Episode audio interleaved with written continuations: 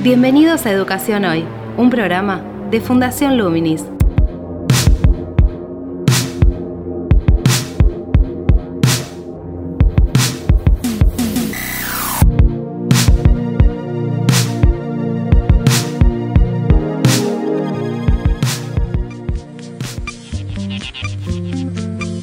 Hola, ¿qué tal? Soy Gabriel Latorre y estoy dando comienzo a Educación Hoy, el podcast que realizamos desde Fundación Luminis abordando diferentes temáticas de educación en Argentina y en el mundo.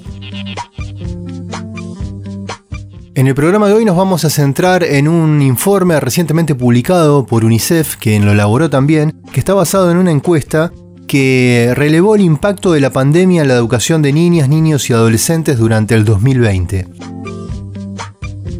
Este es un informe breve donde dan cuenta de una serie de conclusiones basadas en un relevamiento a hogares en toda la, República Argentina, en los cuales fueron consultando sobre diferentes dimensiones que hacen, por ejemplo, a el nivel de tareas escolares que tuvieron a lo largo del ciclo lectivo los adolescentes o los chicos según su edad, el tipo de comunicación con las escuelas y la finalidad de esas comunicaciones, percepción positiva del avance de los aprendizajes respecto al rol de los docentes en ese tipo de, vínculo a través de la virtualidad, enviando tareas y generando una, devolución.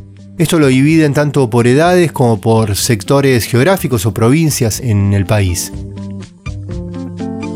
Este informe eh, consideramos que es importante en este momento de, de, vuelta a la presencialidad porque justamente permite ver qué, se hizo en muchos aspectos de los que mencionamos, por ejemplo, y cómo reajustarlos en función de un esquema híbrido que combine la presencialidad y la virtualidad.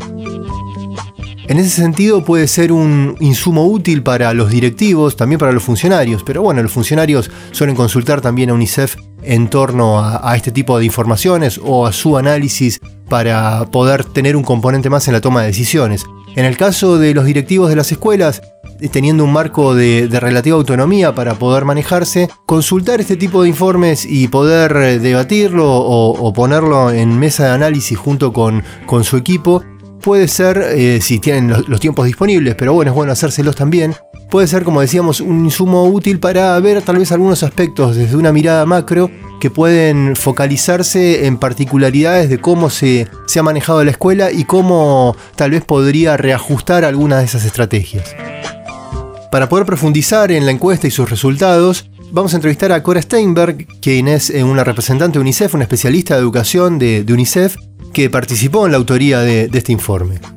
Vamos a aprovechar también entonces para poder consultarle sobre un breve análisis de algunos aspectos de esta vuelta a la presencialidad, de qué tipo de oportunidades y dificultades se presentan en esta situación. El informe está en la biblioteca virtual de Luminis, en www.fundacionluminis.org.ar. Allí lo pueden encontrar. Se denomina, como decíamos hace unos minutos, Impacto de la pandemia en la educación de niñas, niños y adolescentes durante el 2020. Así que, sin más preámbulos, si les parece, avanzamos sobre la, entrevista a Cora Steinberg, quien directamente ya nos va a, a comenzar contando cómo se realizó esta encuesta, en qué etapas, cómo lo organizaron. Actualidad en Educación Hoy. Una encuesta que llegó a hogares de todo el país que hicimos el año pasado en el marco de la pandemia, eh, la primera en abril, la segunda en julio y la tercera en octubre. Una encuesta que indagó sobre distintas dimensiones respecto de la situación de los hogares con que tienen niños, niñas y adolescentes y donde desde el área de educación hicimos un análisis como un zoom en la información respecto de cuál era la situación educativa y cómo vivieron los chicos y las chicas en sus casas el año que, bueno, finalmente transcurrió completo con la interrupción de clases presenciales, ¿no? Sabemos que hubo una continuidad pedagógica que se sostuvo a lo largo del año y se incrementó eh, hacia el final y eso es un dato muy positivo que se logra corroborar, ¿no? De que el sistema de distintas maneras logró, digamos, sostener la comunicación y el contacto con las familias y este, en gran medida los hogares, los adultos respondieron respecto de eh, la continuidad con las tareas escolares, pero sin embargo también se evidenciaron, bueno, cuáles son los desafíos y las alertas que es clave tener hoy presente para encarar este año nuevo que augura con mucha alegría, digamos, la vuelta a clases presenciales en distintas situaciones, contextos y mayoritariamente en formatos combinados, pero bueno, que sin duda deberá revisar sus prácticas y la forma en que se recibe a los chicos y cuáles son las prioridades de un año tan particular como el 2021 para recuperar aprendizajes y también acompañar y apoyar a los chicos en el desarrollo de su bienestar. Y en esa encuesta, ¿qué es lo que observaron? Es decir, ¿Tenían alguna hipótesis sobre, bueno, lo que estaba pasando, que se ratificó? ¿Les movió todo el tablero, lo que apareció? ¿Cómo diseñaron también las preguntas y por qué? En general, el objetivo principal fue hacer un monitoreo de cuál era la situación de los hogares en un contexto también donde hubo un gran deterioro económico y social a nivel general, ¿no? Sabemos que hubo un crecimiento en la pobreza, en la tasa de población que está en situación de pobreza y especialmente creció el porcentaje de, niños y niñas en hogares pobres, ¿no? Entonces, ese era un tema que desde UNICEF hacemos un monitoreo y un seguimiento permanente. Y como te decía, en educación las hipótesis era, bueno, poder valorar en qué medida los hogares pueden, digamos, sostener la continuidad pedagógica de los, de los chicos y chicas, cuáles son aquellos grupos que por distintas situaciones tuvieron las mayores dificultades. Claramente se corroboró muy al inicio, ya en abril y luego en julio, el impacto y la incidencia que tenía el poder sostener eh, la, la, continuidad, los aprendizajes, las tareas escolares entre aquellos chicos y chicas que disponían de recursos tecnológicos, es decir, una computadora en su casa para uso escolar o también disponer de Internet. Estos aparecieron muy rápidamente como factores que determinaron las posibilidades de muchas familias de lograr el sostenimiento de la comunicación con las escuelas y también con, eh, con los profesores, ¿no? Y tener devoluciones. Un dato eh, interesante que encontramos, interesante en el sentido que vimos que el sistema también logró hacia, hacia el segundo semestre un aprendizaje respecto de cómo encontrar mejores y más formas de sostener la comunicación y la devolución eh, a los chicos y a las chicas un dato concreto es que los adolescentes encuestados, porque esta encuesta tenía una submuestra de adolescentes, es decir, que respondían los propios adolescentes sobre las preguntas, los chicos y las chicas contestaron que tuvieron mayor contacto con sus docentes. En, en octubre fue el 90% que señaló que mantiene comunicación con sus profesores y profesoras, que fue 13 puntos por arriba de la medición que se tuvo en abril que era el 77%. ¿no? Entonces, esto nos da un indicador de que efectivamente, y sobre todo el nivel secundario, que tiene la complejidad de que está organizado eh, en, distintas materias y con una cantidad de profesores eh, por año de estudio, que lograron, digamos, mejorar y establecer eh, en mayor medida contacto con los estudiantes. También hubo mayores devoluciones y correcciones a la tarea escolar, eso también es otro elemento importante en lo que tiene que ver con los procesos de aprendizaje, ¿no? De poder tener una devolución sobre la tarea realizada. Pasó desde el inicio del año de, del casi 70% al 88% en octubre. Entonces, en alguna medida vimos como una mejora en esta performance del sistema, con variantes entre las regiones, y eso también hay que decirlo, hay algunas que evidenciaran regiones ¿no? de provincias eh, tener mayores dificultades. Y también hay una cuestión que también nos parece interesante, fue la elevada valoración por parte de los adultos referentes del hogar sobre el rol de las escuelas en los tiempos de emergencia, ¿no? Un casi 76% que destacó que las instituciones educativas y los docentes estuvieron a la altura de los, del desafío, eso es algo que me parece también eh, algo interesante, ¿no? Una valorización del lugar de los profesionales de la educación, del esfuerzo que se hizo y, por supuesto, de, nada, de la necesidad hoy de seguir trabajando juntos, familia y escuela, para poder asegurar la, la continuidad y que realmente haya un proceso de aprendizaje relevante y vuelta a la escuela para todos los chicos. También identificamos alertas, ¿no? Me parece que es importante hoy, sobre todo de cara al 2021, hablar también de cuáles son los desafíos y quiénes son los chicos y chicas que tuvieron más complejidad, los hogares que tuvieron más dificultades para enfrentar y sostener la continuidad. Por un lado, un porcentaje importante de chicos y chicas, que ya otros relevamientos también lo mostraron, cerca de un 16% de los hogares con niños, niñas y adolescentes no tuvieron continuidad pedagógica. Entre ellos, en el NEA, por ejemplo, se registró el porcentaje más alto, asciende al 27%, y también ese porcentaje crece entre aquellos hogares que no contaban con acceso a Internet, ¿no? Como te decía previamente, sin duda la posibilidad de acceder o no a los recursos tecnológicos también incidió o impactó en estas posibilidades. Y respecto de los aprendizajes, otro tema que me parece clave para, para tener hoy en la mesa de trabajo de la planificación de lo que viene. De uno de cada cuatro adultos, es decir, de los adultos responsables de los chicos y las chicas, consideraba que las estudiantes del hogar no pudieron avanzar en sus aprendizajes durante la pandemia. Esta cifra crece al 36% entre quienes no cuentan con conectividad en el hogar. De vuelta, ¿no? quienes estuvieron en un contexto con acceso limitado a este tipo de recursos evidenciaron o manifiestan que los chicos y las chicas no lograron avanzar en sus aprendizajes.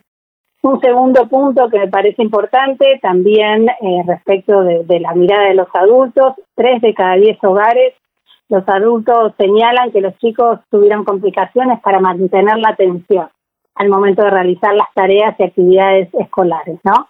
Y una proporción similar destaca que no lo pudieron eh, sostener durante el año una rutina relacionada con sus aprendizajes.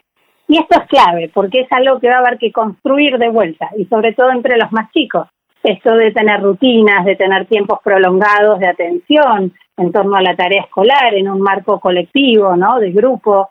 Eso es algo que hay que, en algunos casos, sobre todo para los más pequeños, el primer ciclo de la primaria, construir, trabajar como es tarea diaria de, de la escuela, pero bueno, un año fuera del aula obviamente hace que esas rutinas haya que volver a, a construirlas, ¿no? Cora, hay un punto dentro de esas alertas que ustedes identifican que es bastante digamos, parece bastante crítico, ¿no? Porque plantean que 4 de cada 10 jóvenes manifestó algún sentimiento negativo como angustia, miedo, depresión frente al contexto de la emergencia sanitaria, ¿no?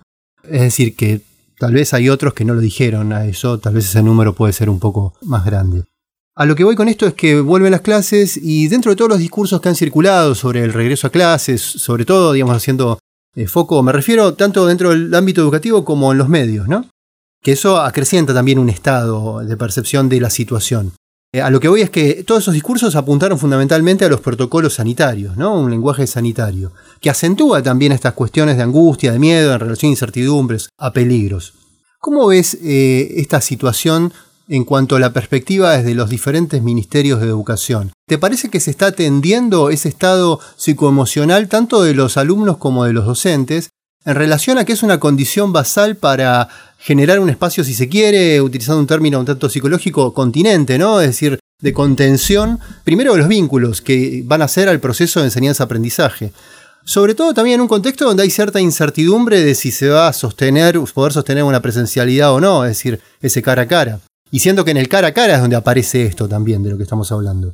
Seguro, este es un tema que, que sí se, ha abordado ¿no? en los diferentes eh, espacios, por lo menos en el que nosotros nos toca participar y aportar, incluso en los protocolos. Si uno lee, hay especial énfasis en la articulación ¿no? intersectorial también para el acompañamiento a las instituciones. Esto es no solo con salud y la importancia también, digo, agrego a lo que vos señalás, pero de dar continuidad a la vacunación obligatoria, otro tema que se ha habido en muchos casos interrumpido y fundamentalmente muchas veces en los contextos de mayor vulnerabilidad y es clave que los chicos tengan sus vacunas, sino también estos aspectos más vinculados a, bueno, a, la ocurrencia y a la vulneración de derechos que muchas veces eh, se incrementa en contextos de emergencia y al estar fuera de la escuela quedaron por fuera de la mirada de estos otros adultos, donde esa presencialidad también ofrece esa mirada de cuidado y de protección que no estuvo el año pasado, por lo menos no de la misma manera,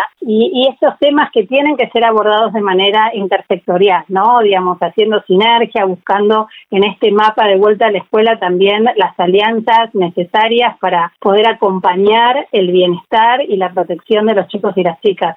Vos señalabas esos datos respecto del impacto de la pandemia en la salud emocional. Nosotros los vinimos llevando e informando a lo largo de todo el año. Efectivamente se sostuvieron estos porcentajes en todo el año y esto es un dato que no es menor, eh, principalmente porque, bueno, efectivamente esto que vos señalás, para aprender hay que tener ciertas condiciones de bienestar para poder, digamos, participar activamente de ese proceso, ¿no? El aprendizaje no, no, no se, no se toma como un objeto, lo agarro y lo tengo, sino que uno lo apropia, se lo apropia, y para lograr ese proceso uno tiene que poner atención, de poner también eh, motivación, interés, etcétera, y eso se construye en distintos contextos. Y estos porcentajes, sin duda, bueno, nos deberían como poco preocupar y también de vuelta estar en esta agenda de plan de trabajo de estos primeros meses, ¿no? De recibir a los chicos y a las chicas, de hablar de las emociones, de poder generar ese espacio de encuentro y también utilizarlo para el intercambio, para la mirada, para poder hablar de lo que pasó, poder poner en valor la situación de cada uno, digamos, y realmente reconstruir sobre esa base un espacio de trabajo que sea de bienestar, de, desarrollo. Entonces, sin duda, estos datos en los más chiquitos se sumó información. Las encuestas nos mostraron cómo la pandemia y este cambio de hábitos y de comportamiento tan abrupto que tuvieron todas las familias, todos los hogares en, relación al aislamiento, etcétera, impactó en las horas de sueño, en la alimentación, en la comunicación en menor medida, pero digamos, sin duda tuvo impacto y esto es importante ponerlo en la mesa que se hable en las escuelas, acompañar a los docentes a hablar de estas cuestiones, que los directivos también puedan acompañar a las familias que quizás eh, tuvieron nada, las mayores dificultades a volver a la escuela y encontrar otros para poder, bueno, de manera conjunta acompañar un año que va a ser distinto, que es mejor, pero que va a ser muy complejo y desafiante, ¿no? Y entonces, sin duda, este espacio de lo emocional, del contacto, del encuentro, de hablar, es muy, muy importante. ¿Y te parece que hay estrategias concretas que aborden esta necesidad? Digo, equipos psicopedagógicos, la suficiente cantidad de profesionales en psicopedagogía para abordar estos problemas, acompañamiento por parte, si se quiere, de, las supervisiones también, no sé, en, provincias donde hay jefaturas distritales que, que, pueden acompañar con sus inspectores estos aspectos teniendo orientaciones. ¿Ves estrategias o no?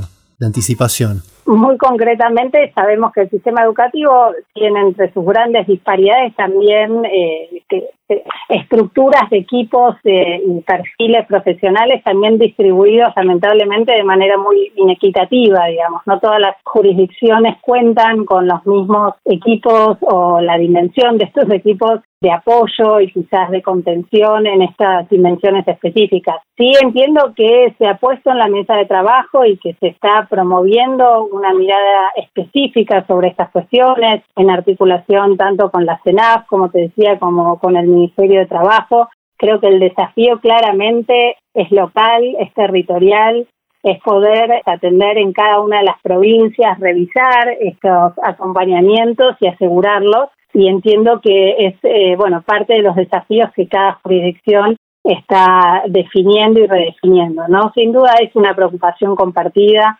ha salido en varias de las discusiones y ahora lo que realmente queda es bueno ver cómo esta complejidad realmente que no se inició con la pandemia y siempre lo hablábamos nosotros frente a un sistema educativo con grandes desigualdades, con grandes disparidades, le toca afrontar un escenario bien, bien complejo, bien complejo. Pero bueno, creo que hay que ponerse en positivo, digamos, realmente construir confianza y también de alguna manera poder ir acompañando y generando las alertas, los monitoreos necesarios para que allí donde se den las situaciones más críticas pueda haber una respuesta oportuna, pueda haber el equipo que se requiere para, para acompañar, para que todos y todas las chicas puedan volver a la escuela, puedan sostener su escolaridad y asegurar y recuperar los aprendizajes que el año pasado fueron diferentes.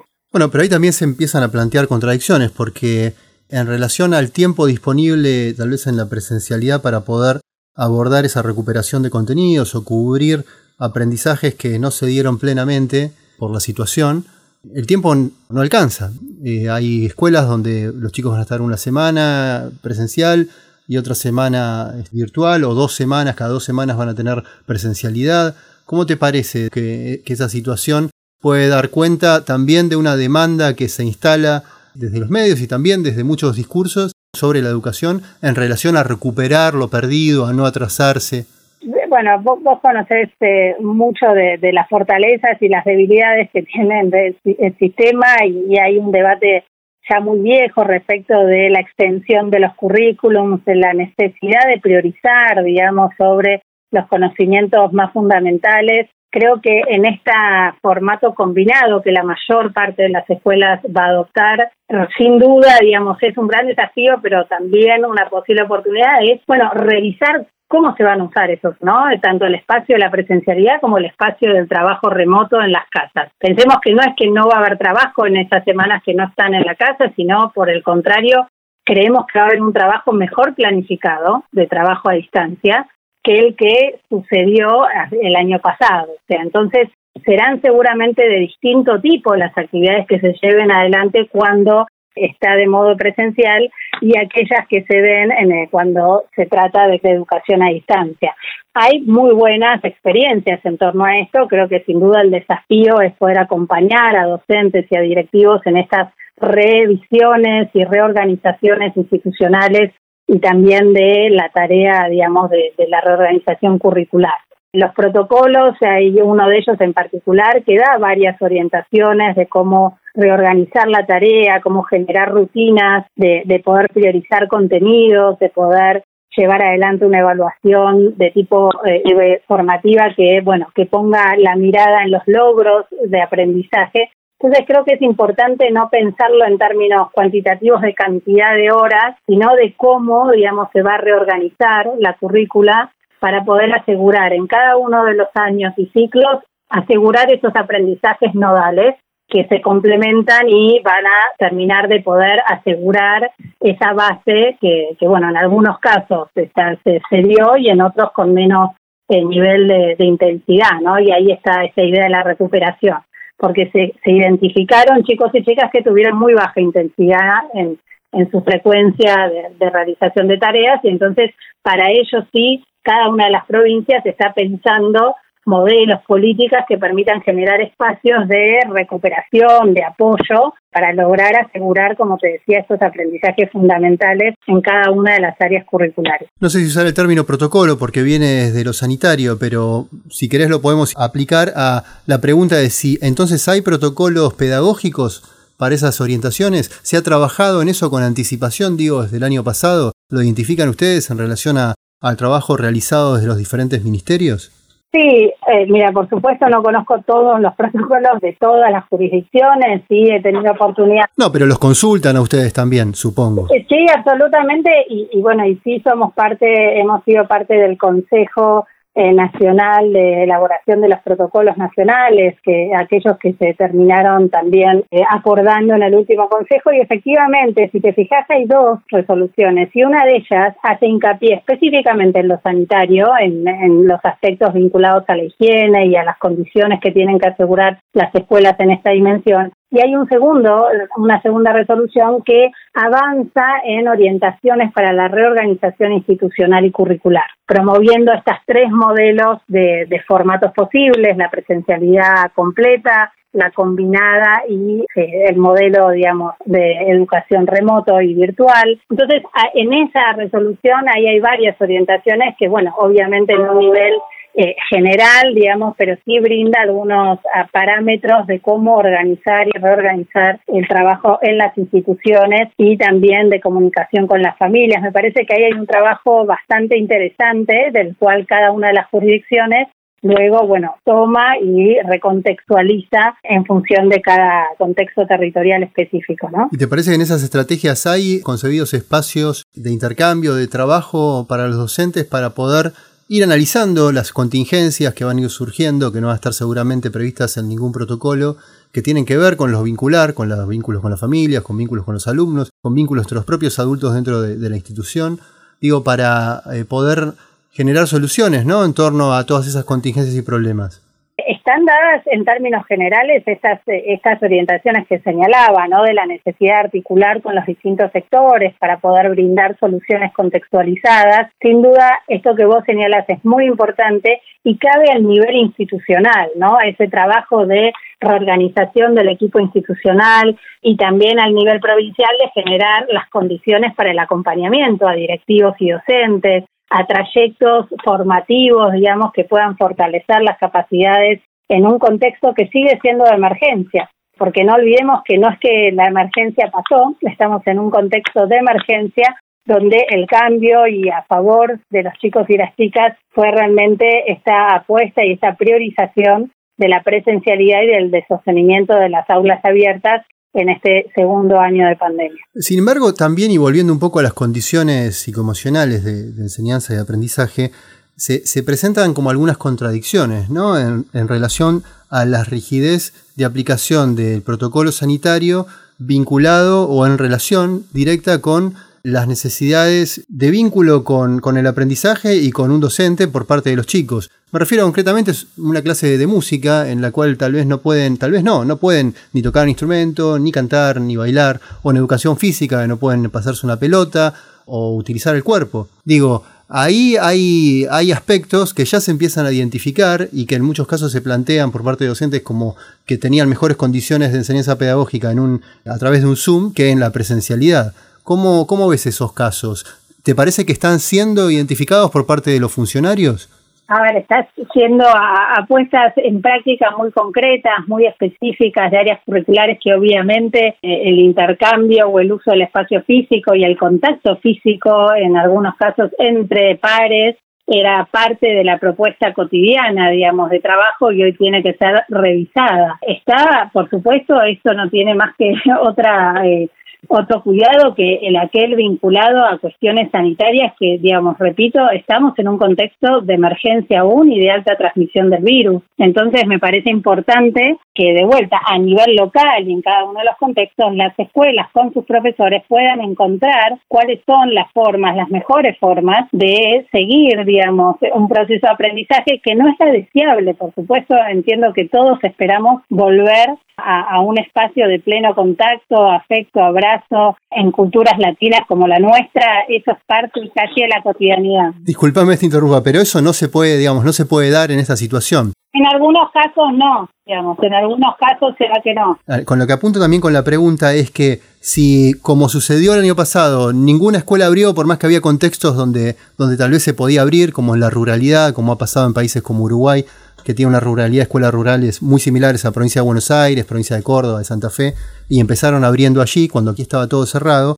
Ahora cuando se vuelve a clases todo tiene que volver a la presencialidad y tal vez en este contexto hay condiciones para que determinados tipos de procesos de, de enseñanza y aprendizaje, las condiciones tal vez más propicias es a través de la virtualidad. Digo, ¿cómo ves esa, si hay una rigidez ahí? Si te parece que hay un marco de flexibilidad para que se puedan rever estrategias? Claro, absolutamente. A ver, desde mi entendimiento, los protocolos lo que generan son distintas alternativas y orientaciones que prevean, por sobre todo, bueno, las condiciones necesarias para mitigar el contagio, pero eh, priorizar o maximizar la presencialidad. Cada institución define cuáles son esas materias y posibilidades y en acuerdo con su supervisión y sus autoridades podrá avanzar en una modalidad o en otra, en, términos generales, para algunas áreas curriculares quizás se toman algunas decisiones en, en torno a esta reorganización curricular. Yo no veo ahí la contradicción y al contrario me parece que está generada esa flexibilidad para que cada provincia y cada institución pueda hacer su propuesta en función a las condiciones de su edificio, de su infraestructura, de los grupos de estudiantes que tiene. Así que ahí, eh, no, ahí yo veo claramente que seguramente lo que vamos a observar en estas próximas semanas, las, vamos a empezar a ver una diversidad de situaciones y de formas de asegurar el mejor contexto para el aprendizaje y también vamos a ver un montón de desafíos y de situaciones que habrá que ir acompañando y atendiendo en particular, ¿no? Bueno, si te parece, para cerrarte una última pregunta que es, ¿por qué te parece que podría serle útil a un directivo leer esta encuesta de percepción, actitudes de la población?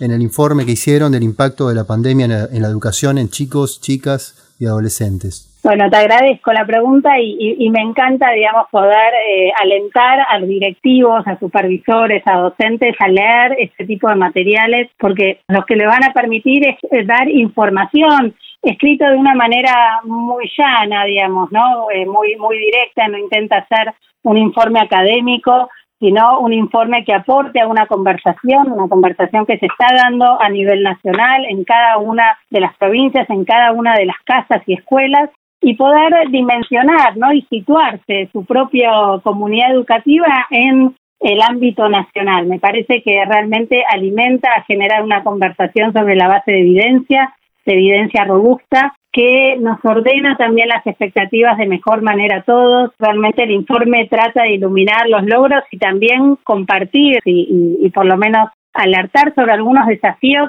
que no intentan preocupar, sino por el contrario, ser tomados para poder trabajar sobre ellos. Así que realmente los aliento a mirarlo, también paso el aviso, es un informe corto que no tiene creo que más de, de 20 carillas, así que realmente es un material que se puede incluso discutir en, un, en una reunión de equipos para pensarse en ese marco nacional, bueno, cuál es la situación particular, cuáles de estos temas nosotros debiéramos también considerar o son parte de, nuestra realidad y poder pensar las mejores prácticas. Siempre decimos son los docentes, los directivos, quienes conocen mejor a su comunidad educativa y van a poder encontrar las mejores formas y también alertar sobre las condiciones que se requieren para dar la respuesta que requiere la comunidad educativa. Te invitamos a participar de Educación Hoy a través de las redes sociales de Fundación Luminis, arroba Infoluminis o nuestro sitio web www.fundacionluminis.org.ar.